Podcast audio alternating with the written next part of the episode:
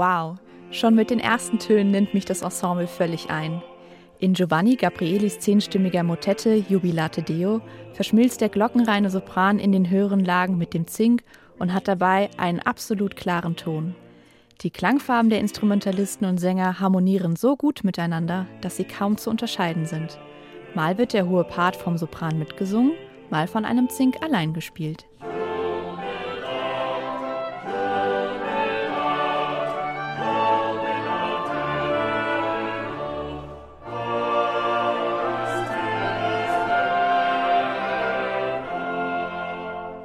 Was für ein Zusammenspiel, aber nicht nur das. Das Album überzeugt auch mit einem abwechslungsreichen Programm. Vokale und instrumentale Werke aus geistlicher sowie weltlicher Musik. Neben Bekanntem gibt es auch viel Unbekanntes zu entdecken. Heinrich Schütz und Michael Pretorius fallen noch ins Auge. Weniger bekannt sind der Prager Kantor Jakobus Gallus und der Leipziger Thomaskantor Setus Calvisius, neben vielen anderen selten gehörten Komponisten und Werken. Das Thema Erde steht die ganzen 70 Minuten im Mittelpunkt, nur der Blick darauf verändert sich. Die Reise führt so auch mal in die Tiefen der Erde. Bei Liedern wie Das Bergwerk wollen wir preisen von Melchior Frank kann man auch die ein oder andere Spitzhacke klingen hören. Das Bergwerk wollen wir preisen.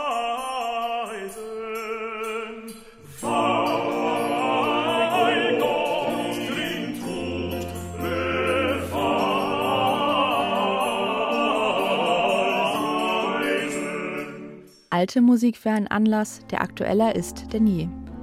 Katharina Bäumel möchte mit dem Album auch an die Menschen appellieren, sorgsamer mit der Erde umzugehen. Spannend, wie uns Musik vier bis 500 Jahre zurückreisen lässt und doch den Blick auf unsere Zukunft schärft. Die Erde, unsere Lebensgrundlage, ist bedroht.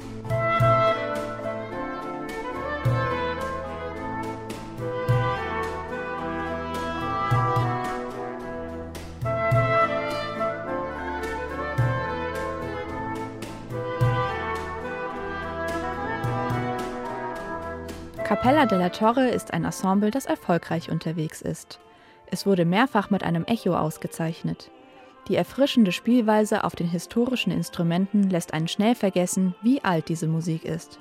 So kann man in William Byrds Terra Tremuit die Erde bildlich beben hören.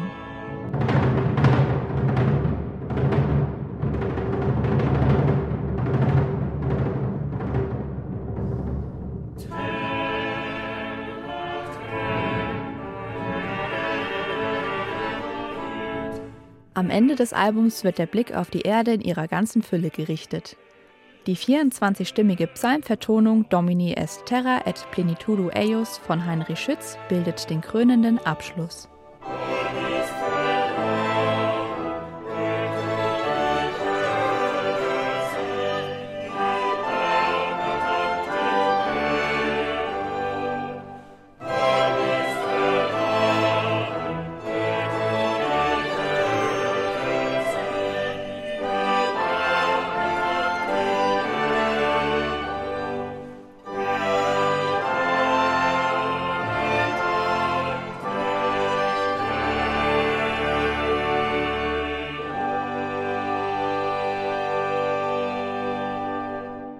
Neue CDs in HR2 Kultur.